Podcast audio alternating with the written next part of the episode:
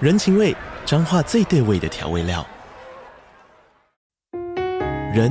你在这端，我在那端，各自忙碌又相互牵挂。情，街角的吵杂声传递温暖与思念。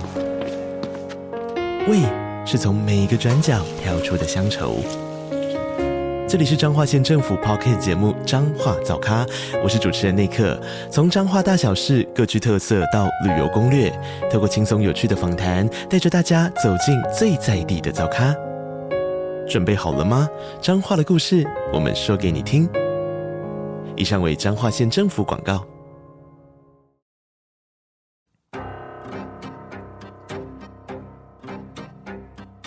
本节目内容可能包含血腥、暴力以及令人引起不安的情节描述，请听众斟酌收听。有时候真实犯罪比推理小说更害人。而有时推理小说是真实犯罪的狂想版。嗨，大家好，欢迎收听《二之根你的犯罪研究日志》，我是 Troy。我是 Lucian，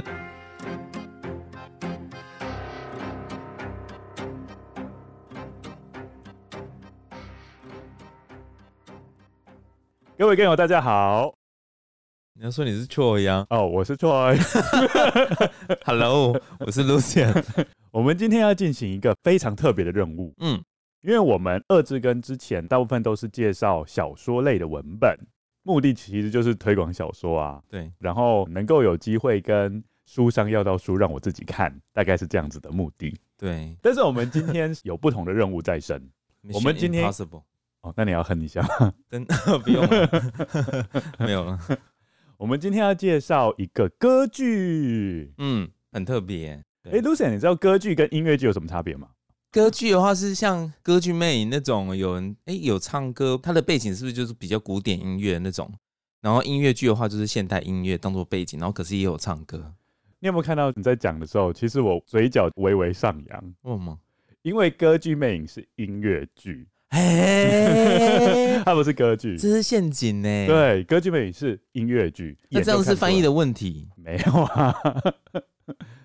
如果你要一眼看出现在到底演出的是歌剧还是音乐剧的话，其实你就看演员有没有耳麦。因为通哦，对，就是差在这边而已哦。呃，不止啦，音乐剧基本上着重点还有舞蹈，但是在歌剧就比较少看到。歌剧的部分比较靠纯人声，就是不靠耳麦了。对，不靠耳麦。 OK，哦，音乐也是比较偏向古典乐曲，不会有这种现代的曲风。嗯，对也不会有现代舞对，也然后不也比不会较没有加入舞一蹈些嘛电子音，也不会，哦，然后也比较没有舞蹈，嗯哦，比较，偏向静态式的。嗯嗯，夜之后，它就比较像是歌剧，哦，对，对，因为它就是纯粹靠自己的声音就可以嗯震撼、整个场地，对整个场地。我本来想要问你一个很刁钻的问题，还是想到还是算了， 哎，你还是问一下好了。就是那如果里面有加芭蕾舞呢， 里面有加芭蕾舞 哦，那算是歌剧还是音乐剧？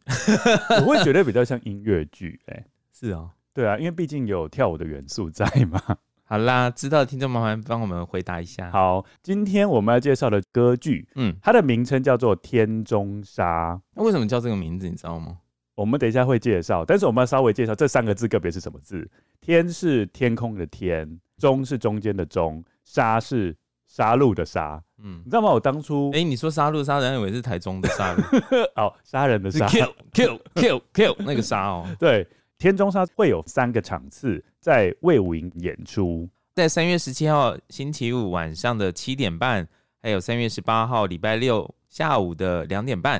还有三月十九号下午的两点半，都有天中沙歌剧的演出哦。是由红红执导的，是第一个台湾混种当代歌剧。什么是混种哦当代歌 剧？这个问题问得好，所谓的混种，意思就是说在语言方面是嗯混种，对它有包括台语、中文跟日文。音乐方面呢，则是有日系音乐、爵士乐跟古典乐曲混在一起。这部歌剧主要是改编自黄灵芝的同名小说，黄灵芝大部分的台湾人其实并不熟悉，我是完全没听过它。其实我也完全没听过。嗯，不过了解他的生平背景之后，诶，我觉得他其实是一个被埋没的角色。嗯那所以我们今天也可以透过这一集让大家去认识他。今天的节目主要是分四个部分，首先，我们要先介绍黄灵芝这位作者的生平，因为《天中沙》这部歌剧就是改编自黄灵芝的同名小说。第二个部分，我们要介绍《天中沙》的小说文本。那这个部分就是比较精彩的，因为这里面处处有玄机，你需要透过小说里面的线索去拼凑事实。对对好对，再来，《天中沙》本身是一个开放式的结局，在文章的最后，谜团还没有被解开。所以在介绍完文本之后，我跟 Lucian 都要分别提出我们自己的故事版本。哎、你有想到几个版本？我想到两个版本，你不是说你可以想到很多个？但是我觉得你的版本必须完美嵌合到故事里面种种的细节。你随便一个天马行空的版本，很多部分其实是会有矛盾的。哦，所以我虽然有想到很多个，但是嗯我后来筛选出我觉得两个比较，至少在某部分来说有八九十应该可以 match 到的。 OK，、哎、那你想到几个？我只想到两个。你也想到两个。嗯，好，那我们等一下就来分享一下这样子。好哦，最后我们要介绍这一次《天中沙》改编歌剧的主要看点。嗯，好，那首先是关于作者的部分，黄灵芝，灵芝就是那个灵芝。对， 可以做成养生补品的灵芝，，对，这位作者呢是在台南出生，他本身是受日本教育，在日据时期，我们应该那个时代的人都是受都是受日本教育了哈。他的爸爸叫黄兴，他是台南著名的一位士绅，所以你就知道黄灵芝她的出身是比较显赫的，对，算是达官贵子啦。达官贵子其实在战前跟战后，尤其是在战后会面临里外不是人的窘境，这么说，因为如果是达官贵子，就代表说在战前对因为日本人他讲难一点，如果我要增加我的说服力，那我就一定要针对比较重要的头头，嗯然后我去收服他们，那下面的人自然就会跟就会随听最跟随嘛，对不对 OK，所以变成说黄灵芝这一家族在战前的时候有频繁的跟日本人打交道，那当然迫于一些无奈，然后去迎合日本人嘛，哦因为毕竟人家是殖民者，在战后日本战败，嗯别人就会说你是汉奸，哦因为现在殖民者已经被赶跑了。对啊，那你之前又跟殖民者互动那么密切，这个部分就会造成黄灵芝他的日子就会过得比较苦，嗯哦，因为他就会开始受到排斥。他在战后以日文继续创作，这个是蛮特别的，而且还蛮赶的，对啊，嗯，那这样应该会继续被排 斥，而且在那个年代那么敏感神经的时候， 对他用日文创作了小说、短歌、随笔跟排剧。嗯，那个年代的氛围是很排日的，他们甚至会说日本是毒素，毒素哦，对，哇哦，就是说你身体留着这种毒素，嗯，哦，所以变成黄灵芝他写的日文作品就被埋没了。对毕竟出版甚至会受到法律上的制裁，对对对，对，所以他常常会自嘲自己的作品是写给抽屉看的。哦他，就写完之后就，放到抽屉里面，对，就默默的摆在抽屉，嗯 也不敢拿出来。别人那时候会问他，诶，奇怪，那时候发光发热的一些作家，其实基本上都不是用日文创作的，对，嗯但是你为什么坚持一定要用日文创作？这个是一个吃力不讨好的事情啊对。然后黄灵芝他的回答是非常单纯的，嗯他是说，呃，因为我从小就受到日本的教育，那所以我理所当然的，我想要用日文去创作，因为这个是我最熟悉的语言嘛。对，我觉得这对蛮合理的啦。对，意思就是说，他不管现在的主政者是谁，但是我还是坚持用我自己最熟悉的语言去书写。加上他小的时候体弱多病，嗯还曾经患过肺结核，所以那时候他心里面是想说啊，我大概时日无多了，所以我不愿意再花时间去学华文。如果我学完华文之后，可能就挂了，，对，然后我就来白，雪，我就嗯来不及去写我想要的东西。嗯嗯，结果没想到他多活了半世纪。他曾经有讲一句话，我觉得很耐人寻味啊。他说：“我愿意来世做一个欧洲的狗，被进口到台湾来。”你有听懂他这句话的意思吗？嗯，为什么要欧洲的狗？可以日本的狗 啊？我觉得你这句话的很那个，怎样？因为不是有一句话就叫什么日本狗？哦，Oh my god！哦，那是因为日剧时代吧，就是汉奸的那种讲法，就是说哦，日本的走狗这样子。没有啊，因为我就想要，因为他都写日文嘛，所以我就想说，嗯哎、那为什么不是日本的狗，就是柴犬啊，或者是秋田之类的，蛮好的啊。很多人养柴犬嘞、 但是你有听懂他这句话的意思吗？他说欧洲的狗到台湾来，还是可以跟台湾的狗交流吗？ 紧张？啊不行吗？我不知他们道， 不是都用吠叫的吗？还是他们真的有不同的吠法？ 好，他的意思是这样子，所以即使我跟你文化上面的认同是不一样，但是嗯我们还是可以互相交流啊。嗯哼，哦，是透过语言的方式去交流。所以他的意思是说，文字语言是一块的，嗯然后认同又是另外一块，你不要把它对两个混在一起。对对对，对你不要说，因为我是欧洲的狗，你就不想要跟我讲话。哦，说不定欧洲的狗跟台湾的狗讲话的方式不一样，会有倒装句之类 的，顺序也不一样，时间会放在最后面啊、就像我们英文跟中文的差别。是是是我今天早上去吃早餐，跟外国讲法，我吃早餐今天早上。是，不过我蛮能体会他为什么要讲这句话的啦，嗯是迫于一种无奈，就对说呃，我写日文，你不要就直接把我冠上汉奸。嗯，哦，可能我是因为另外的原因嘛，可能我对就是对这个文字最熟悉。对啊，这个他也可以用日文写说他有多爱台湾啊，但是别人就会说汉奸， 还是说汉 奸？先看到日文就说谄汉奸， 媚、 献媚，真是，所以我觉得黄灵芝的作品非常的珍贵，嗯因为他坚持了七十年的孤独哦，代表他不是一个讲求名利的人啦。嗯，等于是说，在日剧时期，很多相关的一些创作或者是一些记录，可能都没有留下来，反而是他的部分，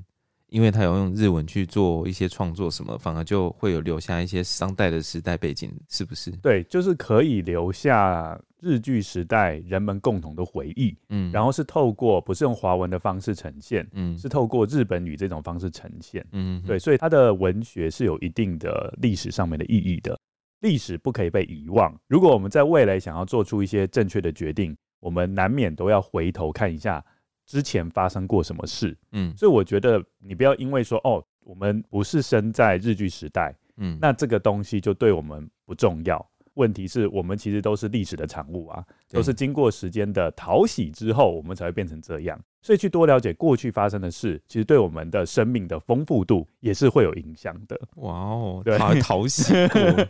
唉所以我们都是在时间的洪流里面滚动的。对， 只是有些人可能滚动的比较快，有些人滚动比较慢，这这样子。哦那、你是比较快，比较慢？我觉得，我觉得某些事情我会比较无感呢、嗯，对，比如说是太政治性的东西，哦，嗯可，能就比较无感。哦，我懂。嗯嗯。然后我们现在要解答 Lucian 刚刚提到的问题，那一个什么叫做天中杀？哦，对啊，为为什么叫天中因为山？听起来就很奇怪嘛。而且我们也没有一个词汇叫做天中杀。对，那这个词汇其实是来这自这我叫狼人 杀、剧本杀， 哦，还有那个风吹来的沙，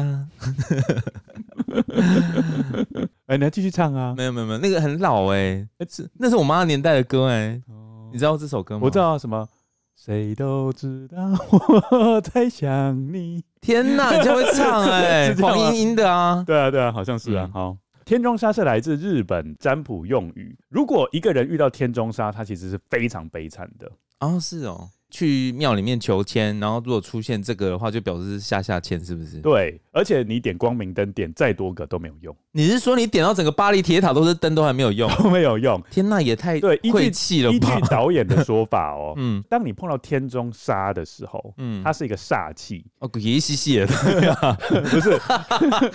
没那么惨，就是说你你不要去故意去把它消灭。 啊，什么意思？就是说，你不要故意说好，那我就点个光明灯或什么，嗯然后我就把这件事情给避开。嗯，这样子，你反而会受到更可怕的报复。哦对你反而是要默默的接受它逆吗来顺受。哦，对，我觉得就很像人家说逢九，就说逢九不要过，对，人家不是说生日逢九不要过吗？嗯那其实我后来就觉得说，如果你一直去逃避它的话，它终究还是会回来，只是早晚的问题。哦，你的意思说延后发生？对。嗯，可是，而且另外一个角度去看，就是逢九的时候遇到一些事情，其实也是要让你去成长，然后进入下一个阶段。哎，就比如说二九、三九、对四九，嗯那一年过完，你就是进入下一个新的一个阶段了嘛？就对是二九过完，你就是变三十嘛，进入三十年华、四十年华、五十年华，嗯，我觉得都是一个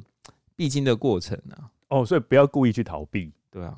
要去接受它。嗯对，那田中沙也是这样的意思。嗯，对你就是要去承受这个部分，它是一个命中注定的，你没办法去规避。嗯，嗯，对，然后在那个时候，你就会碰到很多很多没办法去改变的东西。嗯嘿，所以我们可以知道说，为什么这个小说文本会叫做《天中杀》，嗯因为主角碰到了非常非常多他无力去扭转的事实，好像全世界都与他为敌的感觉。嗯，接下来要介绍这个文本了，对，好，《天中杀》这个故事，你整个读完，我们先不要讲细节，就是嗯你整个读完的感觉是什么？因为你要知道，它原文是日文哦， 对，所以它是经过翻译成华文的。嗯，我看完我就觉得他好像遇到了一整队的张赎金， 诈骗集 团嘛，而且一整队哦，不对止一一整个。对不止一个，他哦感觉遇到一整队的张赎金， 嗯， 你不觉得吗？而且有精心设计过的感觉。对啊，就是整个都串在一起，好像全世界都串通好就是要弄他这样。但是我在读完之后，嗯，我觉得主角的性格太懦弱，有点太委曲求全。好，那我们就开始讲了。哈。好，这整个故事里面都是用第一人称，对，所以我们从头到尾都不知道主角的名字。我也不知道，也不知嗯道他几岁，那你觉得他大概几岁啊我？觉得他大概四五十岁吧，哦，是哦，我觉得他没那么老哎、你居然没那么老，不我然你觉得他看大概是差不多三十多，哦，我猜的啦。嗯，好，没关系，我们来讲一下主角，他是一个房东，很 棒哦。对，而且他是在天母地区有一栋洋房，在故事里面有特别介绍一下，就是天母这个地区，因为那个时候是美国有美军在那边当地，所以有盖了很多比较欧式美式的那种洋房。那所以后来美军离开了之后，还是有很多的这种洋房在当地。呃，为什么会特别讲到这个洋房呢？就是因为我们后来会讲到，就是他要把他的房子出租嘛，因为刚好就是说他在整理家里的时候，刚好有三个人出现到他家门口。那这个三个人，就我们等一下会介绍的三个角色，其中一个人叫江龙士，他就有说到他的叔叔是住在美国的，那所以他想要帮他找类似这种美式的房子，那所以就看上了这个主角他的家。其实那一带的房子大部分普遍来说，就像 Lucian 讲的，有比较宽广的庭园啊。对，嗯，然后后刚讲的江龙是就是想租房子的那个人，他跟主角说，他其实有去看了另外一间房子，对发现庭院是不够大的，所以对他不满意。对，原本主角是把这个房子租给一个德国人，但是这个德国房客因为租约到期，所以就就离开了。那所以主角就决定开始整顿一下这个房子。好，然后他整顿完之后要离开的时候，就碰到刚刚 Lucian 讲的那三个人。他那时候是觉得自己运气很好。对，因为他其实本来是打算隔天才要登报纸刊登他要出租房子的这种广告，没想到就还没有登啊，结果就遇到诶，有三个男生直接找上门说要租屋了。嗯嗯，这三个人刚刚讲到，第一个叫做江龙士，对啊、他看起来外表是很年轻的，哦、对第一眼会让人家误以为只是学生而已。嗯，好，那另外一位是房仲业者李秋龙，还有另外一个男的叫许佳音，他是江龙氏的朋友。那江龙氏有主动的向主角表示，就是说他的叔叔啊，不久之后要从美国搬回台湾，拜托他在台湾先帮他找一栋适合的房子。那因为我刚刚有提到嘛，这个叔叔本身住在美国，所以他会比较想要住在那种庭院比较宽敞的那种房子。对，所以他对主角的房子是非常中意的。嗯，然后江龙士就说啊，其实时间也不多了哈，叔叔可能很快就要从美国回来了，嗯所以可不可以立刻签约？嗯嗯嗯嗯，他们就立刻签约了。 对，很快，非对常快。承租人就是江龙氏嘛，那保证人是许佳音，然后他们签订的房租是每个月一万五千元，押金四万元，租期是一年，然后也给了李秋龙，刚刚我们提到的房仲业给了他中介费五千。手续完成之后，主角就把钥匙交给了江龙氏。当主角把他钥匙交出去的时候，他觉得松一口气嘛，因为本来想说还要再到处周折，可能只要有人要看房子，他就要再从他家跑来租屋的这个地方，这样来来回回的，就是会很来回奔波很累呀、对啊。结果没想到当天才刚整理好，就马上有人上门要来租房子，他就觉得很放松，所以就直接也答应了，就是签这个合约这样子。嗯，在第二个月要收租的时候，他就打电话给江龙士，那时候江龙士不在，反而是许佳音，就是我们刚刚讲的江龙士的朋友，对他就代为接了电话。后来他就跟许佳音比较熟了，就透过许佳音知道说，原来许佳音跟江龙士在学生的时候就是好朋友了。然后许佳音目前就在江龙市父亲经营的贸易公司工作，嗯嗯，所以简单来讲，对许佳音来说，江龙市是老板的少爷，哦，嗯就是要服侍他的。我们刚刚提到，因为要收第二个月的房租的时候，主角有联络上许佳音。那许佳音跟主角说，江龙市的叔叔还没有回来台湾，第二个月的时候还没有回来台湾。然后他还有跟主角说，他们有把房子换了窗帘、电灯的装置，也有一些跟动。嗯，不过主角听了这个，他其实不为所动啦。对啊，就觉得还好，这只是稍微的变动。那其实他们签订的契约里面就有讲到，如果说在租约到期的时候是要把房子恢复原状的，再加上许佳音她在电话上的讲话态度就很有礼貌嘛，那所以主角其实也没有把这个事情放在心上，这样子。第三个月，许佳音就主动来电了，他报告了一个不好的消息。嗯，哦，刚刚一直讲叔叔要来台湾，但是后来他们跟主角说，那个叔叔后来决定临时不回来台湾了，哦，所以要终止租约。主角听到这个消息，虽然觉得很无奈，但是也觉得情有可原嘛，毕竟总会有一些意外嘛。对，哦，所以主角就想说，好、没关系，那我就把押金四万元退给你，嗯然后你把钥匙还给我，嗯那这样子的话就结束了。 结果没想到当他来天母的房子看的时候，他整个大吃一惊。对，他说：“天哎 哪，为什么呢？就是它六公尺高的砖墙上面呢，又被加盖了约三公尺高的竹篱，整个有把外头的视线都遮蔽住了。跟我们刚刚提到，就是叔叔想要一个宽阔的庭院视野的那种感觉，我觉得有点矛盾啊。对，反然而后是加高墙对对的感觉。”然后第二个他发现的地方就是说，它的地板上面钉上了整面的红色地毯，是不是很像奥斯卡走红地毯的那种感觉？ 对对我那时候对看到是这个是花的，要在干嘛？ 对，然后天花板上还垂挂了一个竹帘的大吊饰。那个大概是怎么样的样子啊？我在想说是不是悬吊的啦，可能对是悬吊的这样子。嗯好，然后电灯改成内嵌式的，就是内直嵌。接嵌进去墙壁里面啊对的，不是那种本来在外面的那种灯具。然后他就觉得这个没道理啊，他说这又不是夜店。那个小说原文是这样写，对，他说干嘛把电灯改成这样？ 江龙师表示说，因为是叔叔要来，所以他得做这样子的改装，而且他说他还花了装潢费超过三十万，也问了主角能不能出钱啊买下这些装潢。怎么那么奇怪的提议啊？对，非常奇怪。那主角直接说，按照契约来讲的话，他们应该要把房子恢复原状。嗯，等于是要把这些东西都拿走了，对然后把它改回房子原本的模样。不过很不可思议的是，对方死皮赖脸啊。对，说而且还请主角对要付一半的装潢费，如果是你会不会气死？我会气死，我真的会气死。嗯主角就开始跟他小以大义，他说、嗯这个额外的装潢对他来说是无用之物，对啊而且他还有讲垂挂的竹帘吊是俗不可 耐。对啊，地毯又是积灰尘的好东西。对对对，这个对他来讲完全都是没有用到的。 嗯，那我干嘛付这个三十万？哦对，干嘛付这个十五万一半嘛？对不对。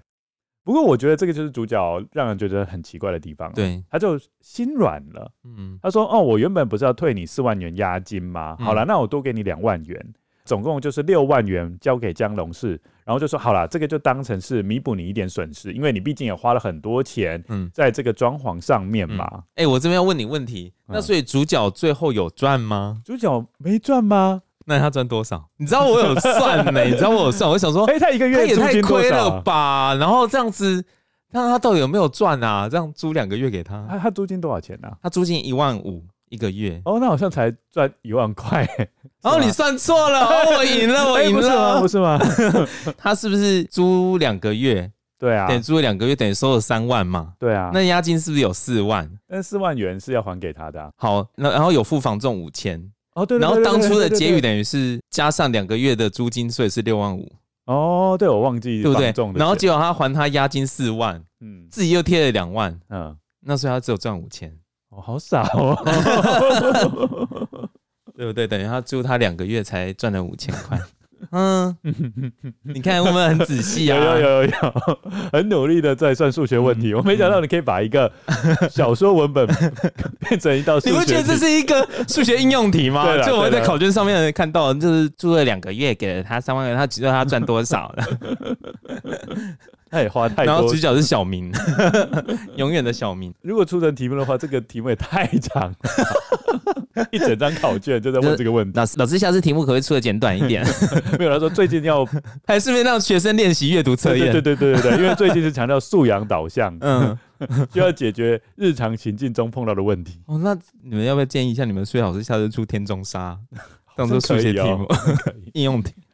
接下来我们回到刚刚的故事，嗯嗯，然后主角他在这时候啊就很仔细了，因为他在想，哎、这个装潢费用到底有没有被付清啊呐、对，因为如果他没有付清，他等于是还要倒贴回去啊。就是因为他也不确定江龙是他，虽然说他三十万是他讲的，可是他不确定这三十万代表有没有付了？对，嗯所以他有打电话去问装潢公司的老板，叫林全福，嗯，他想要跟他确认，就是说江龙市的这个三十万到底有没有付清？啊，结果对方跟他说说有的，嗯所以他就很放心的和江龙市解除租约了。嗯。好，主角可是就你不觉得这边也是很嗯很单纯吗？就主角很单纯，就是江龙市给他一个装潢公司的电话，他打去还不知道阿猫阿狗是不是江真的是装潢公司的老板，对然，后对方说哦对啊，他付清啊，然后就这样。我是觉得说可能他比较不经世事，但是哦照理来讲，他不是已经。感可觉是上这也不是他第一个访客，因为他之前有德国访客嘛。可是我觉得他后面的整个那个，我不会觉得他是不经世事的人呢、还是说他太信任别人，或者是有其他的问题。好，嗯我们到时候再说。那接着主角就开始要费很多功夫去把东西恢复原状啦。，对，我请人家打扫房子啊，要拆除那个三公尺高的竹篱。但是在解除契约后的第二个傍晚，主角委托打扫的大婶就打电话给主角，嗯，他说有一个自称是装潢店老板的人，哎、恁兜头前停一台车呢，啊，毋知虾米人诶，啊，顶晚那个老姐纸吼，讲哦，你若紧毋紧加钱哦，付我清哦，我这个车就停人家啦， 差不多就是这样子吧。对， 你要不要跟不懂台语的这是跟友解释一下就？是说呢，呃，有一个自称自己是装潢店的老板的人啊，就直接说江龙师就根本没有把装潢费付清，然后他也有请屋主来做个说明。那因为没有，他要请屋主来说明，但是那时候屋主还不在现场。对，然后他直接就是停了一台车在主角他们家门口，除此之外，还在主角的大门贴了恐吓的字条。，对，就说江龙是今晚之前带着未缴的钱来店里，我等你到十点，我在这里留下一台车，只要前一天还没有付完，这栋房子就一天谁也都别想住。然后主角就真的发现说，有一台车嗯，停在屋子玄关的道路中央，对，而且后轮还被拔掉。那是一辆破烂的福特小货车。然后他就问那个打扫打扫大神嘛，因为当他来到天母房子的时候，这一个自称装潢店老板的人已经不见了，嗯所以他就问打扫的大神说：“哎，那对方长得大概怎样？”嗯，然后大神就说：“哦，他啊大一心概在今后呢，嗯哦，大概二十四到二十五岁，嗯手上还握着大门的钥匙，所以感觉上好像真的是装潢工人，嗯有握着钥匙嘛，代表可能有真的进来进来进行一些工程嘛。然后主角这时候就把大门的字条撕下来，那个恐吓字条，字条上面有署名叫做卢家运跟我老板差一个字， 哦，真的跟我有一个老板差一个字。 还附上了电话号码。主角接着就把这个字条拿到天母派出所报案，因为这个字条上面是写说，除了刚刚讲的电话之外，还有写地址啦， 对，地址是写说仁爱路二段叉叉号这样子。嗯嗯嗯，天母派出所在看到这个字条之后，因为看到上面写着卢家运是住在仁爱路，仁爱路，他就说这个应该是仁爱路派出所管辖的案子。嗯，他说主角你应该到仁爱派出所报案。对，结果主角到仁爱派出所的时候，对方又说你应该要到天母派出所报案。互相踢皮球。哎，所以啦，主角就决定，因为两个警察局都不愿意接案嘛，所以他只好就去找他的律师朋友对，就叫尤律师。然后尤律师呢，就帮忙主角写了一个报案书。他建议正本要给天母派出所，副本要给仁爱路的派出所。嗯，反正两个派出所都应该让他们知道。好，不过报案书内容主角是觉得不够完善，哎因为那上面就只写了有一个来路不明的人停了一辆来路不明的车，呃，在他的房子前面，然后对就离开。这个报案书上面只有写他跟卢家运之间的纠纷，但是并没有写他跟江龙氏之间的关系，所以主角是觉得说这个报案书的内容很片面，没有把这个事情的来龙去脉完整的交代。哎、我这边想要先问你，就是说，如果是你的话，你会不会直接把车拖走？嗯，你你知道我我整个一直看啊，我这个心里一直在 always 说，干嘛就是不把车拖走？不过会可能会有个问题啊，对，那个车子是别人的财产，可是他家被别人停，为什么不可以拖走？但是也不是你你拖走，应该是要叫就可是那是你公家的权力财产公公权力去拖走比较没问题。 OK，他是停在他家的玄关、欸因为因为为有一个问题哦，你如果把人家的车拖走，嗯，然后人家可能就会讲说，哦，在拖走的过程中有破坏，他的确有侵犯你的权利，但是如果你可以先照相啊，嗯你可以先照相照一照啊，嗯然后再拖啊，哦这样对方也没办法去讲说哦，是因为你拖，然后造成我的车子受损。嗯然后另外，我就觉得说，虽然说他手上有拿他家的大门的钥匙，我觉得那你就去换个锁就好了。呃对啊是啊我看一整个，我都觉得一直心中的疑问就是说，为什么就是不直接把车子拖走就好？哦就是你继续过你的生活。嗯对我心里面的疑问一直有这样的疑问、啊有啦。有啦我昨天还上网去查说，人家把车停在你家，对，能不能把人家的车拖走？结果呢是可以的，就直接拖走是可以拖走的。哦嗯还是因为年代的关系呀、啊，嗯因为作者写的这个年代是在差不多一九五零那一个年代左右， ，OK，你是说那个时候还不能拖？我不确定啦，嗯这个我不确定。好，OK，那接下来主角是不是已经有卢家韵的电话？对所以他就打电话给卢家韵，因为他嗯想要厘清事实嘛。。对，然后他也想跟卢家韵讲江龙氏的联络方式，因为他一直觉得这件事情是卢家韵跟江龙氏之间的债务关系。结果反而打电话过去的时候被卢家韵骂、欸，对，因为他觉得说是江龙氏跟主角一起联合骗他，等于是他都已经装潢好了嘛，然后结果屋主跟租屋的人，然后一起联手，就不对愿意付费。对，不愿对意然后付要费互这样子， 互推嘛，就说哦，应该是江龙氏付钱，然后对接下来江龙氏又说没有没有没有，应该是屋主付钱，对所以就是而也不且不认等于账的感觉，而且那个卢家韵，她帮人家装潢的东西都已经安装在屋主他家，等于是她的东西已经放到人家家里面，可是人家没有付钱给她的对那种概念。所以他就跟主角说，现在屋内的新装潢的所有权还是他的。对，那如果没有父亲的话，没有任何人可以在屋子里面使用，并且卢家韵还有跟屋主讲啊，说啊江龙市的地址他早就知道了，嗯但是现在江龙市呢人不知道跑到哪里去，房子里面的地毯、竹帘、电灯都是赃物。她这边还有讲到一个很奇怪的地方，就是她知道屋主有给江龙氏两万块，对除了押金四万，她也多给他两万块。对，所以这时候主角心里面就有一点疑惑，对，就觉得说，哎、为什么卢家韵会知道他有给江龙氏两万就块？多给了两万块这件事情，嗯因为这这件事情照理来讲，卢家韵不应该知道的。所以他就有怀疑啊，卢家韵是不是跟江龙氏有挂钩？而且他在想，有没有人那么天真，在对方都还没有付任何定金，因为他不是说就是完全没付钱嘛？那有没有一个装潢店老板会笨到说完全不收定金，就直接把房子全部装潢好我？觉得不可能，你对应该会有一个先付一个头期，然后之后会有才会有付一个尾款这对啊样，子。因为这个是一个大笔数目啊，对不应该是这样。嗯所以他在这边反而是怀疑卢家韵跟江龙是他们有挂钩，这边就还蛮罗生门的啦。对就是每个人都认为说对方跟其他人是有同伙的。嗯嗯对接下来主角有点像是四处碰壁嘛，对所以他就打电话给江龙氏，结果没想到接电话的是一个女生，跟他讲说江龙氏已经出国去了。对，那他接下来就问说啊，那至少可不可以让我和许佳音通个电话？然后对方就说啊，不好意思哦，许佳音也在从这个贸易公司辞职了，所以也找不到他，哎对想要联系的人全部都无法联系上。对，主角就打电话给林全福，啊那个、就是装潢公司的老板。对，结果也没有人接听。嗯，那个不是只是出来跑龙套回答说呀都付清了 的那一个吗？好，那最后他就只好把矛头指向李秋龙，嗯，就是那个房仲，房仲啊，嗯房仲就跟他讲说、啊，我身为房仲，我怎么会知道我这个房客原来是这样的人啊呐、嗯，我我怎只么会是知道带他来看房子的、啊。，对啊，嗯这跟我也没有关系吧？嗯，我只是来收五千块的、对啊，，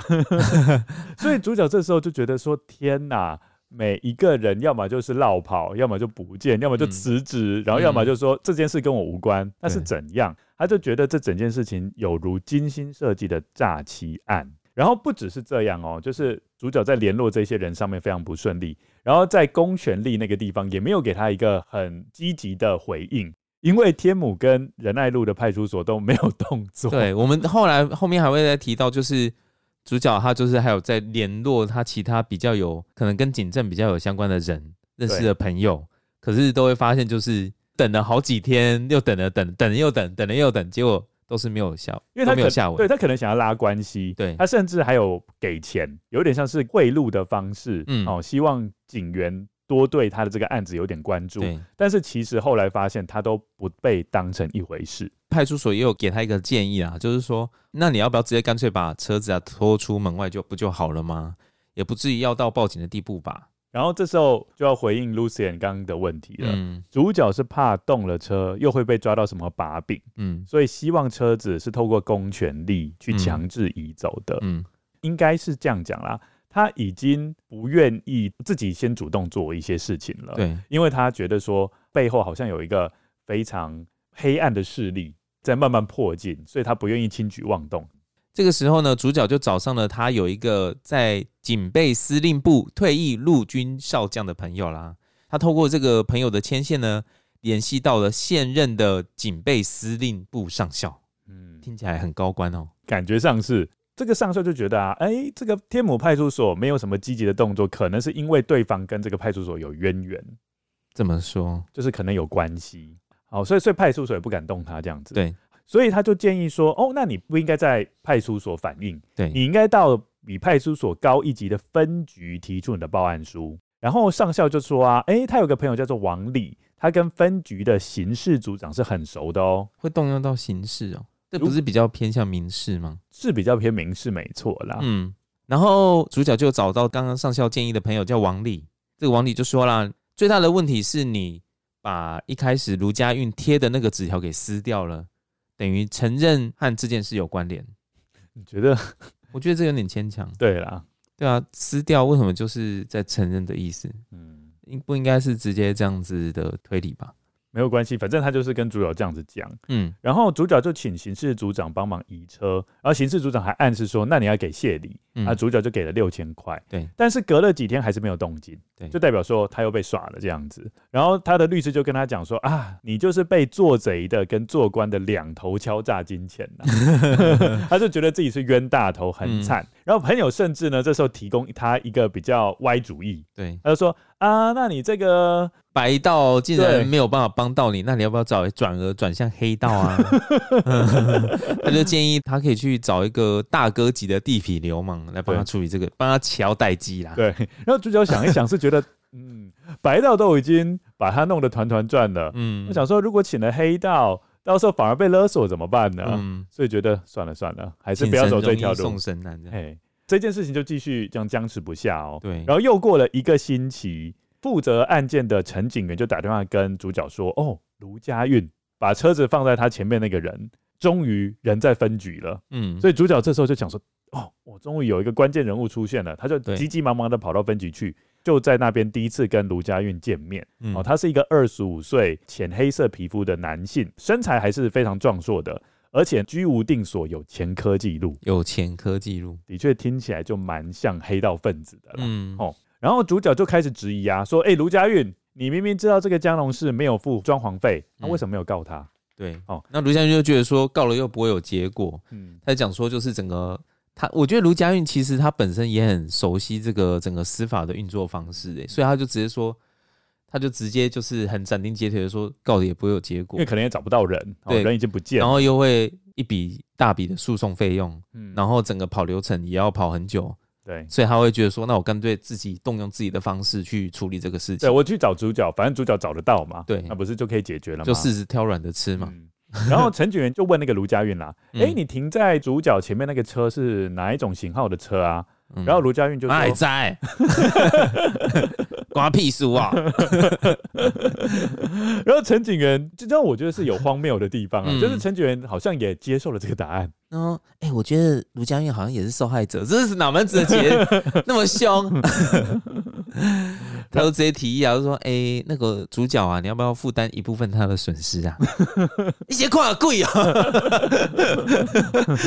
我觉得我的主角应该有这样反应吧。Do you know what you are talking about？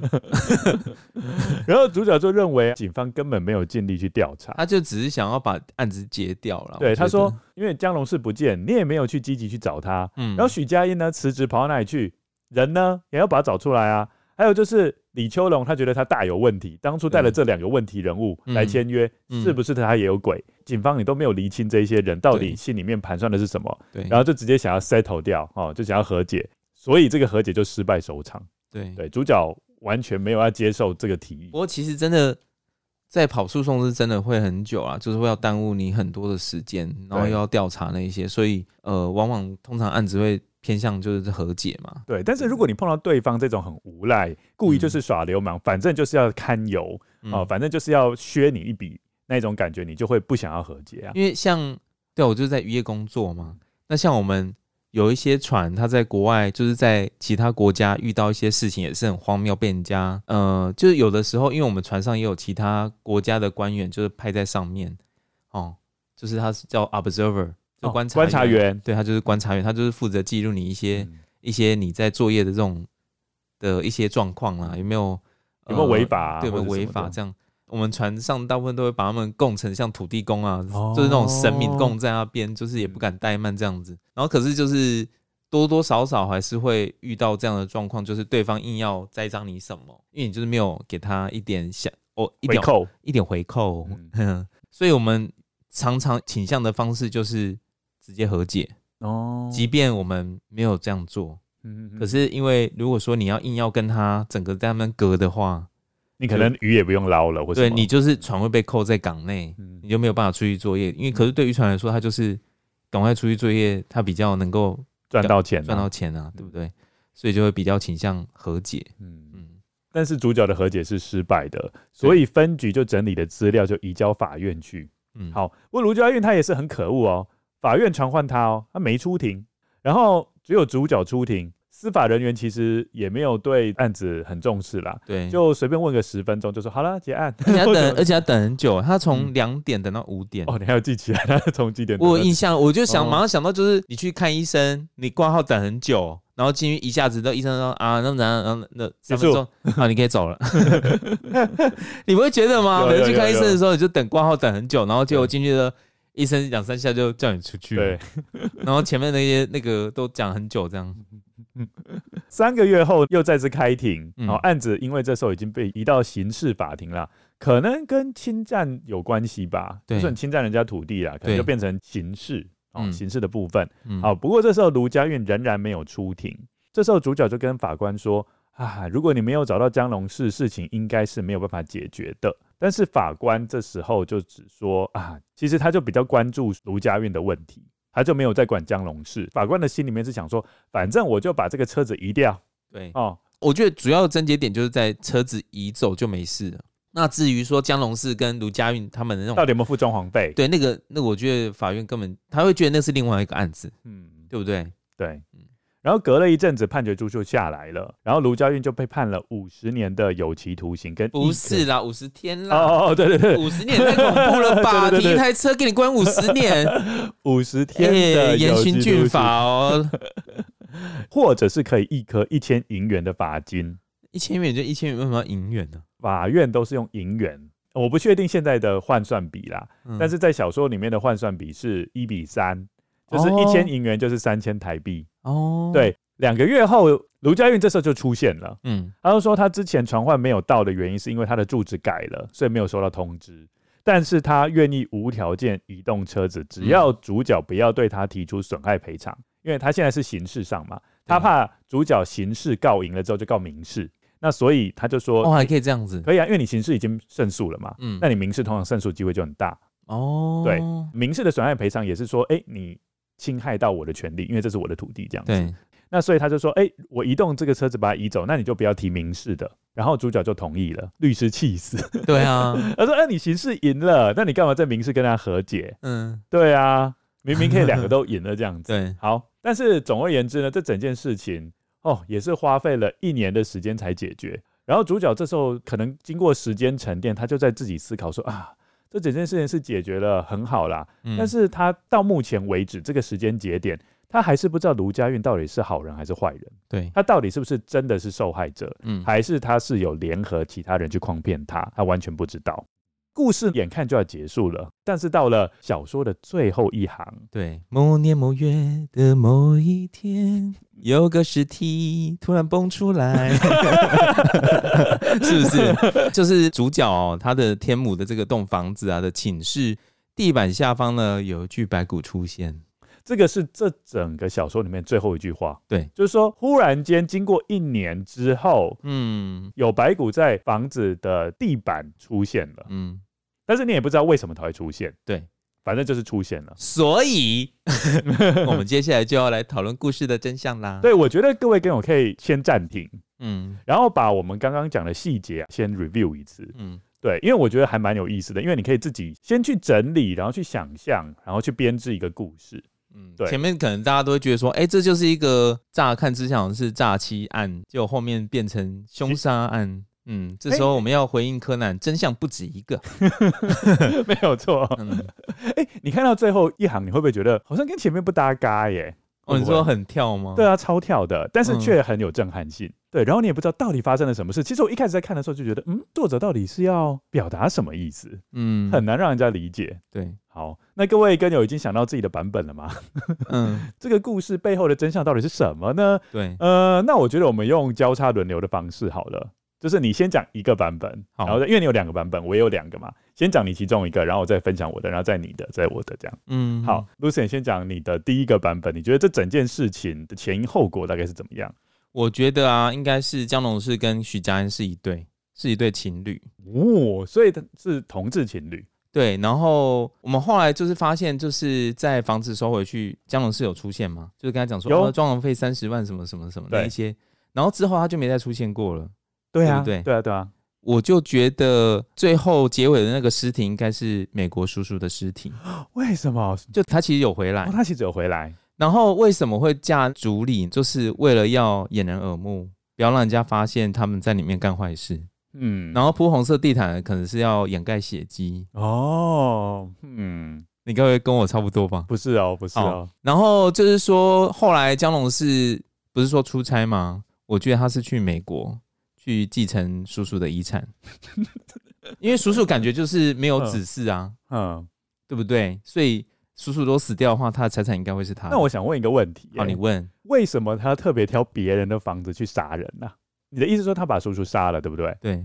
那就就到荒郊野外去杀了就好啦。为什么要特别？别到人家的房子里面去把他杀掉？嗯这个我就不确定欸了、那那我想要再问一个问题，就是那他为什么要租这个房子？为什么要租这个房子哦？嗯我觉得他是计划好诶、欸就是包括卢家运都是他的人，嗯，就卢家运把那台车停在那边，就是用来拖时间的，就是不会有人进去那个房子。意思就是说叔叔在里面被杀死了，对然后他为了拖时间，对，然后就是然后又敲诈三十万。嗯，就是不仅我要杀人，对，然后接下来我又要我又要拿到钱，嗯，嗯，然后你继续讲。就是这样。哦，那那那我要讲几个哦，好就是我一直觉得这个地点很奇怪， 你说为什么要租人家的房子然后杀人哦呢、对啊，哦然后为然后跟他是同志情侣是有什么关系？因因为他就帮他 cover 很多东西啊，你不觉得吗？许佳就是来帮他付房租那一些的，帮他处理那一些相关的事情。可是江龙是从来都没有出面过，我觉得就是本身江龙是有其他就是 occupy 嗯有在处理其他的事情，比较忙，哦嗯，所以都是许佳音出面。嗯，对，等一下 你你觉得不能接受的点是觉得说干嘛要租房子，然后到人家家里面杀人，是不是？ 我我觉得，所以他是要特别把那个房子变成一个 murder house 哦，你不觉得还是架竹离是已经杀掉之后的？我觉得他本身就在物色物色那个，不是他有看好几间吗？对，哦，不过你这边还有一个漏洞，怎么漏洞？就是回台湾都有出入境记录，对不对？对所以确定他有回来，对，然后却不见，可是他也不用交代这个啊，他为什么要交代这个？哦好，那好，那他再回来之后他，也可以骗主角说他没有回来啊，哦可，他实际上但有嗯回来，但他也主不角知不道会去。查吗？主主角为什么要去查这个？哦，可能也不会想到那么远啦。对啊，可好以也不会想那到那，假设因为他说没有回来，他就没有。你看那个连那个林泉府哦，还是林福全，林泉林泉全府部，说啊，拿房那个庄梅的父亲啊，嗯他，都相信了。哦，那我是觉得他是想要把他叔叔杀掉，对啊去他继承遗产，对啊然后他想要把这个变成一个 murder house，、对啊，所以我就趁叔叔都还没有回来之前，我就先精心布局，对啊对我就竹篱架高啊那一些，没有没有没有没有，我觉得叔叔有回来，然后后来是因为呃要行凶，所以才去做这些东西。对啊，对啊对啊对啊，嗯没，错啊，就是说不是不是他回来之前嫁的，哦因为叔叔本身的要求应该不是长这样子，哦，所以应该是应放该在说叔叔有回来先看过之后，对，然后之后才去做这样子的布置。那叔叔会同意说， 叔叔不会觉得很奇怪吗？我住在那边的时候，嗯 忽然间你就把我的围墙架高是怎么一回事？嗯，maybe he has his reason 。然后太亮了，好，啊这是 Lucian 的版本。嗯，好那你说你的。好，那我说我的版 本。哎、你这样一直 challenge 我的那个、哎、哎、大家那当然是要稍微问一下啊、哦因为我觉得中间有一点奇怪的地方。 你唯一的觉得奇怪的地方是那个吧？为什么要租房子然后杀人吧？对不对？对啊，好了，没有那你说好，没有关系，我我讲我的版本，然后你也可以 challenge 啦，好，你因说，为因为我们这故事原本就很复杂，一定会有一些漏洞的。哦，好，那我的版本是这样，就是德国房客是一个很关键的人物。对，，好，那刚刚有讲过，江龙市是贸易公司的小开，嗯，这个德国房客刚刚好是这个贸易公司的职员，哦，他去租了自己职远之前租的地方，对，就是这个德国房客被江龙市发现他有盗用公款， OK，好好， 好，德国房客就很紧张嘛，嗯然后他就说，呃，那你可不可以不要去法院告我？嗯好，但是我给你一个利益交换，嗯，就是说哈，因为德国房客他不是有在主角的房子里面已经租了一段时间吗？嗯，他说他有一天就在主角房子的墙里面的缝隙中啊，找到了一个薄薄的纸条，嗯，然后他就把那个薄薄纸条拿出来之后，哦看起来很像一 个看起来很像一个藏宝的地图。嗯哼然后他就说：“那你可以不要告我吗？然后我把这个藏宝地图给你，嗯，因为他觉得主角的房子里面一定藏有黄金。 What？对，所以他就把地图直接给主角。哎、你很展开 耶、你根本就是另啊外一个故事等一下，我还啦没。讲完，我还没讲完，我还没讲完。他就把这个地图给张龙氏，嗯，说：“我把这个地图给你，然后我的房租的时间我也差不多到了，对，你就去承租这个房子，然后你就可以去寻宝，就不要追溯我盗用公款的事情。”对，然后我就直接就可以回我的德国去了。嗯这样子，主角就想说，嗯，这看起来利益是很好的嘛，对不对？然后他就接受了这个 deal，接受了这个提议，于是他就把德国房客的这个地图呢拿到手上。那我们知道嘛，因为江龙是他本身是小开，然后他有他有底下有很多小喽啰，所以包括许家印啊、卢家运其实都是他的小喽啰。嗯这三个人就联合起来组成一个寻宝团，嗯，然后就跑到主角干嘛 干嘛？我一边听我一边在摇 头。哦，你继续讲。因为他知道德国房客已经要退租了嘛，嗯，所以当然就立刻无缝接轨，嗯然后就直接租了那个房子。嗯，嘿，然后租了那个房子之后，因为要寻宝，他们发现地图上面有标示，好像宝藏是在庭院里面。如果在庭院里面要挖掘东西的话，会怕其他的邻居看到，会直接跟主角讲说：“哎、有人在你的庭院里面挖东西哦。”所以当然要加高竹篱啊。嗯，哦，所以他就先在挖宝之前，先加了三公尺高的竹篱，把视线封住嗯啊，邻居也看不到他们在庭院里面挖宝。嗯好，然后接下来他们就挖挖挖挖挖，哎、真的有挖到黄金呢、哦，干嘛？ 好，那这时候江龙树就想说，嗯，我觉得我干脆把这个房子买下来好了， 嗯因为他觉得搞不好这个房子啊到处都有黄金，他要想要把这整个土地都翻遍。对，对，所以他就开始直接把主角的家当成自己的家一样开始装潢了，灯就开始砍进去啊，然后就开始加竹帘吊饰啊，就把它当成自己的家，因为他本来就是一个品味比较低俗的人嘛， 所以他就觉得这样子很棒。好，嗯，接下来的在某一天。卢家运他不是一个混混嘛，而且又有前科记录，对不对？嗯他就跟许家印讲，因为他们不是三个是同伙的，对因为他们有黄金的分配嘛，比如说每个人各多少这样子，对几分之几。卢家运就直接跟许家印讲说，那个许家印的气质不是很好嘛，嗯他就说啊，你未来的发展比较有出路，你可不可以多分一点钱给我？嗯，就说你的 share 可以多一点给我。然后许家印就不同意，对，然后一气之下，他们就起了内讧，卢家运就把许家印给杀了。杀了之后，就像你刚刚讲的，杀了之后就是在。木板上面就非常多的血迹，所以他们才铺那个红地毯，嗯哎、是这样来的。好，那许家印不是死了吗？嗯那这时候江龙氏也慌了，是想：天哪，我们原本三个是一起要挖宝啊，你竟然把我其中一个同伴杀了。他江龙氏就跟卢家运讲说：“你去给我处理这个尸体。”卢家运就开了自己的福特小货车来，嗯，然后就把尸体放上去，嗯哦，裹起来，在大台北地区四处找弃尸的地方，但是他发现那个你大故事真的很 长哎、你但是他发现大台北地区要找到可以弃尸的地方是很难的，所以他绕了一圈之后又绕回来。卢家英跟江龙是讲说，哦，到处都是这个监视器监视器，没办法。然后他们就在这个房子里面思考了半刻，就想说啊，最危险的地方就是最安全的地方，所以他们就把尸体又重新从小货卡搬进房子里面，就埋在庭院的角落，嗯要等它腐烂。嗯，好，我有去查，大概需要两个月时间是最把握，是最那 个，是最，Oh my 是 god，最适合的，就是要确定要化成枯骨嘛。然哦，后，所以他就故意就耍了这个计谋，哦，嗯就是拖时间。嗯，好，那拖完时间之后，你你可能会问说，就放在庭院里面让它腐烂就好了嘛？嗯，那为什么还要特别把骨头搬到地板下面？嗯主要原因是因为不是有翻动的痕迹吗？对因为他们挖宝藏，对他怕说主角发现说，哎、土地有被翻动的痕迹，然后引起警方的注意，然后警方去翻这个土，看里面有什么东西。所以为了保险起见，他又重新的把白骨给挖掘出来，把它放在地板的下面，嗯所以后来才会被发现。所以地板下面的那个枯骨其实是许家印的枯骨。我已经快要睡着， 你的故事很长哎、根本就是另外一个故事啊！那你觉得我这个故事合不合理？我已经无从说起了、欸，我不知道怎么挑战你。这是我的故事，这第一个版本的故事。天哪，你每一个故事都那么长吗？另外一个版本有那么长吗？啊，没有，，另外一个版本比较短一点。嗯，哎，那你觉得这故事怎么样？那主角嘞？主角都好像就是完全，他就是他们就是们在嗯干了那么多事情，然后都完全不知情哦、啊，对啊，都不知情啊，因为他们跟主角关系就是他们只想要拖主角的时间。所以你的版本等于是完全就围绕着他们这几个人打转，就是这三个人打转啊，就完全主角就是一个局外人。对主角不知道他的房子里面竟然有黄金，对，然后黄金就被人家偷走，他自己也不知道。 我真的很不能接受你说有黄金这个讲法、欸，为什么然后还说德国人给他一个藏宝图，他竟然还会接受，这是 这是什么金银岛版本？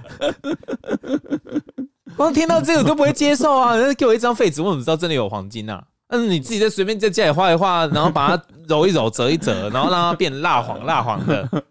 他说啊，这个是藏宝图啊，里面有黄金啊。 啊，我盗用公款就这样子哦，拜。那我可怜，到时候北七你、啊。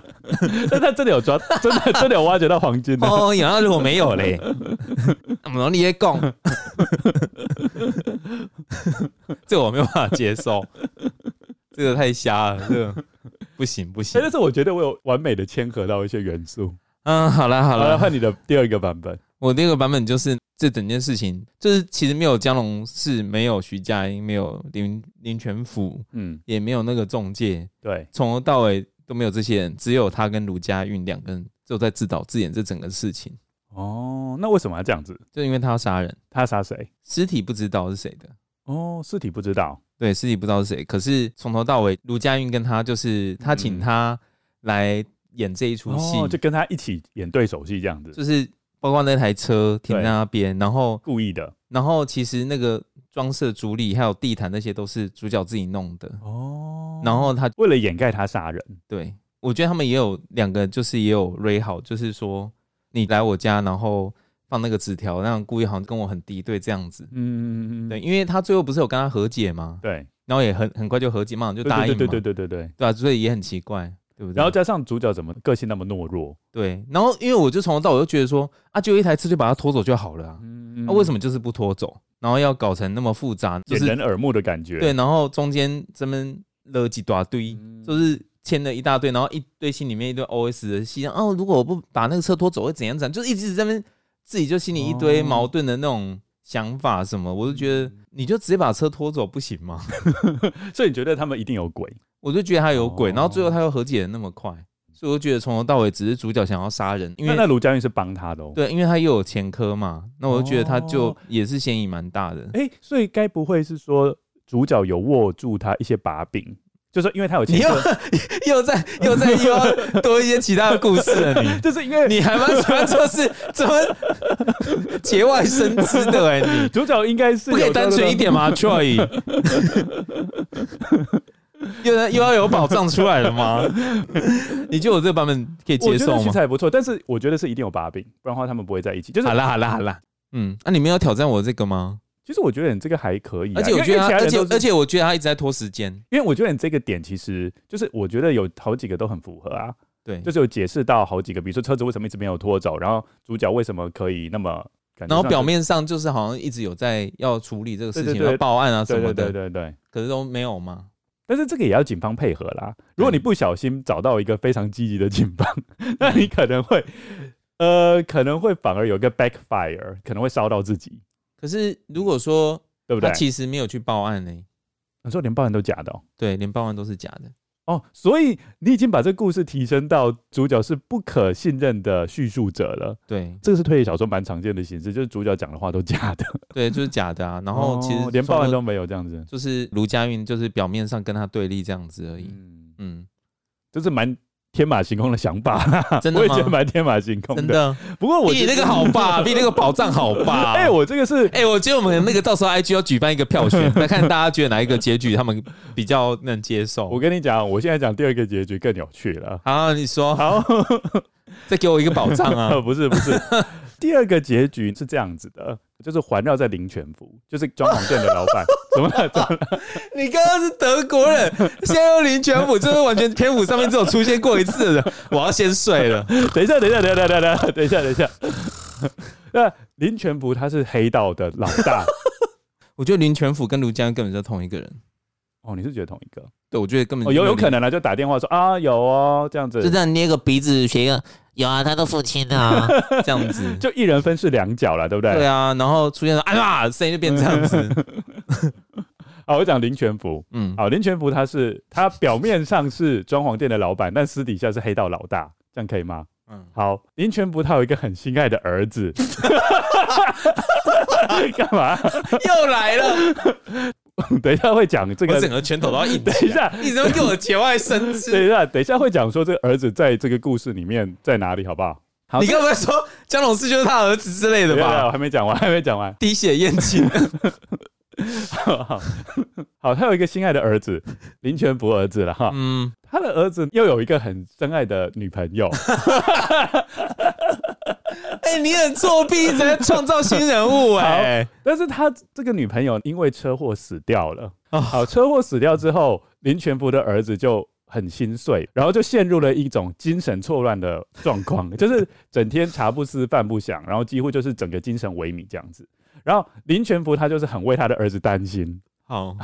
然后他就想说，因为林全福是黑道老大，所以他手下很多，嗯，那所以刚刚讲的呃江家龙韵江龙氏啊、卢家韵啊，还有黄家英，其实都是他的手下，徐佳音，哦许家英都是他的手下。嗯，他们就在想说怎么办？怎么办？他的儿子茶不思饭不想，就说天天都很想 念已经已经过世的女朋友嘛。然后他们就想说，怎么样才能治好他这个心病？他嗯们就，想说，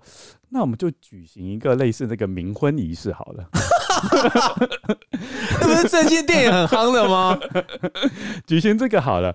他就跟这个儿子提议嘛，然后他嗯儿子就想说，那如果要进行冥婚仪式的话，一定要办得非常隆重，嗯， 要租洋房，然后要铺红地毯，哦，这些都要预备好，灯光不能太亮，所以要这种类似夜店的砍灯，这样子的话，他女朋友的魂魄才有可能出现。对，好，然后还要再挂一个竹帘吊饰，哦哦，，这样子才行。然后他们就约定好，所以其实他们根本就没有叔叔要来租，他们只是那只是幌子，其实他们是要想在这个洋房里面办特殊的仪式，嗯好所以在仪式进行的当天，许佳音还特别去租一个电风扇。吹那个竹帘， 让让那个林建福的儿子误以为魂魄真的有出现，所以这个竹帘的意思是这样，所以 所以所以林建福的儿子就看到哦，竹帘有开始晃动了起来，然后他说、 啊我的女朋友要出现了这样子， 你知道你自己听见有多荒谬啊 ？Oh my 然后他 god！当然那个竹篱带就是哎你围知住道，吗？想到那个女明星，就是上嗯电视广告，然后都有电风扇吹她的头发这样 子，然后看着很飘逸这样。所以你说，哎，故意用电风扇去吹那个竹帘这样子，这样就是感觉上就是有魂魄进来了嘛，不是有动吗？哦，然后他们开始举行了冥婚仪式，嗯结果没想到进行冥婚仪式的过程中出了意外，什么意外？就是林全福儿子忽然间拿出他暗藏的小刀，就直接刺向自己的胸部。就原来他想要透过这个冥婚仪式，他直接想要跟对方在同一个道上，就是同一个阴间这样子。嗯，然后呢？对，好，然后这三个人就大为震惊，因为他们觉得自己办事不力，老大都说你要透过这个方式来治愈他的儿子，就竟然没有，他们就想说 啊怎么办？他们就是很慌慌张张的围绕在林全福儿子旁边，然后林全福的儿子就说啊我已经快要死了，你一定要把我的白骨埋在地板的下面，我要永远的跟我的这个女朋友在这个房子里，因为我刚刚已经确定她真的有来过，我想跟她永远在这里面。然后怎么了？ 我不行了，我这会听不下 去，听众们救我。这样子，那所以林全富嘞，而林全博就是他的爸爸啊，那个他儿子爸爸啊、所以他从头到尾都不重要。没有，他非常生气，因为竟然让他的儿子死掉，所以他就说：“你们这几个呢，给我处理接下来接下来所有的事情，嗯包括这个房租啊那一些，我都不想要付任何一毛钱，或是装潢都不不愿意再付钱，所以那三个人才会想出这个诈欺主角的计策，这样子他们既可以埋这个白骨，然后又可以免付装潢费，所以接下来就是他跟主角的关系。今天的节目就到这边，今天谢谢大家的收听。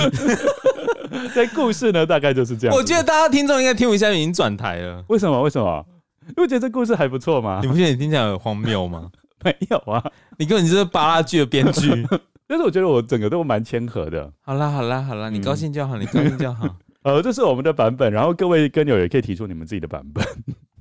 Oh my god！可以吧？嗯，你都自己真的创造了很多有的没有的角色哎、没有啊，因为我要符合这整个故事的一些细节啊。所以你就是为了符合细节，自己加了一些角色。对。对对，所以最后的那个白骨就是林全福的儿子，因为他在那个房子里自杀。哦，好啦好啦好 啦好，那我们接下来要进行最后一步哦。还有，对，我们介绍一下《天中杀》这个歌剧有哪些重要的看点。嗯好，导演洪宏有讲，小说改编成歌剧是一个大挑战。首先，因为它是以歌剧的方式呈现嘛，对，我们从刚刚这个天中虾的小说文本会发现，故事清一色都是男性。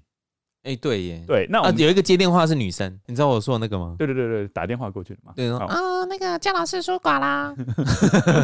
那一个，江龙是出国这样。对，好，但是因为几乎都是男性，所以变成说，如果真的把它搬上舞台，把它变成歌剧会很奇怪，因嗯为都是男生在唱，就变成没有声部的协调。哦所以导演红红就把许佳音、尤律师跟法官改成女的，哦哦，，达成声部的平衡。嗯，好，那第二个看点是，因为我们小说从头到尾都没有解释什么叫天中杀嘛，对，所所以以他加了一个算命的戏去哦解释说天中杀的意思。要算主角吗？嘿，算主角说哦，他就会遭逢这个劫祸。然后第三个是我们刚刚这个故事里面其实都没有爱情的元素在里面，有啊，我刚刚有讲啊，我就说他们两个是一 对，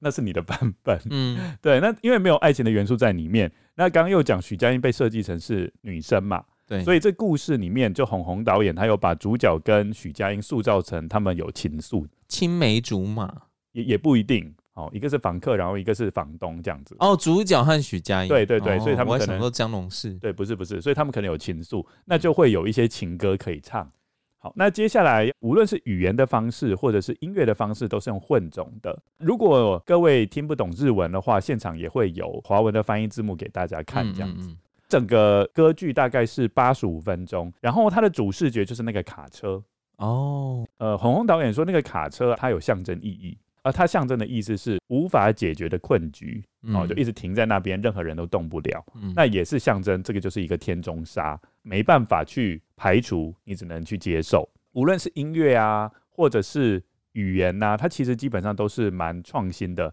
尤其是他们这个舞曲都是由李元珍所作，是一个非常有创作力的作曲家，是非常可以期待的。节目最后，我们再稍微讲一下演出的时间。节目的演出时间是在三月十七号星期五的晚上七点半，还有三月十八号星期六下午的两点半，还有三月十九号礼拜天下午的两点半，在魏武营戏剧院。对，然后我们的节目资讯栏有专属的折扣码，会有八五折的优惠。而且四个人同行还有七五折的优惠哦。然后另外还有就是在三月十八号礼拜六，对然后演完之后，它有一个特别的叫做夜游剧场的活动，就是在整个演出之后，你就可以跟着红红导演到他们后台去看。找宝藏吗？嗯对，，所以是很有意思的。嗯，我自己也没有想到说我可以掰成这样的故事 啦，真的 哎，就是一个是金银岛。岛的故事，然后一个是冥婚的故事我。自己是觉得我有忠于原著啦，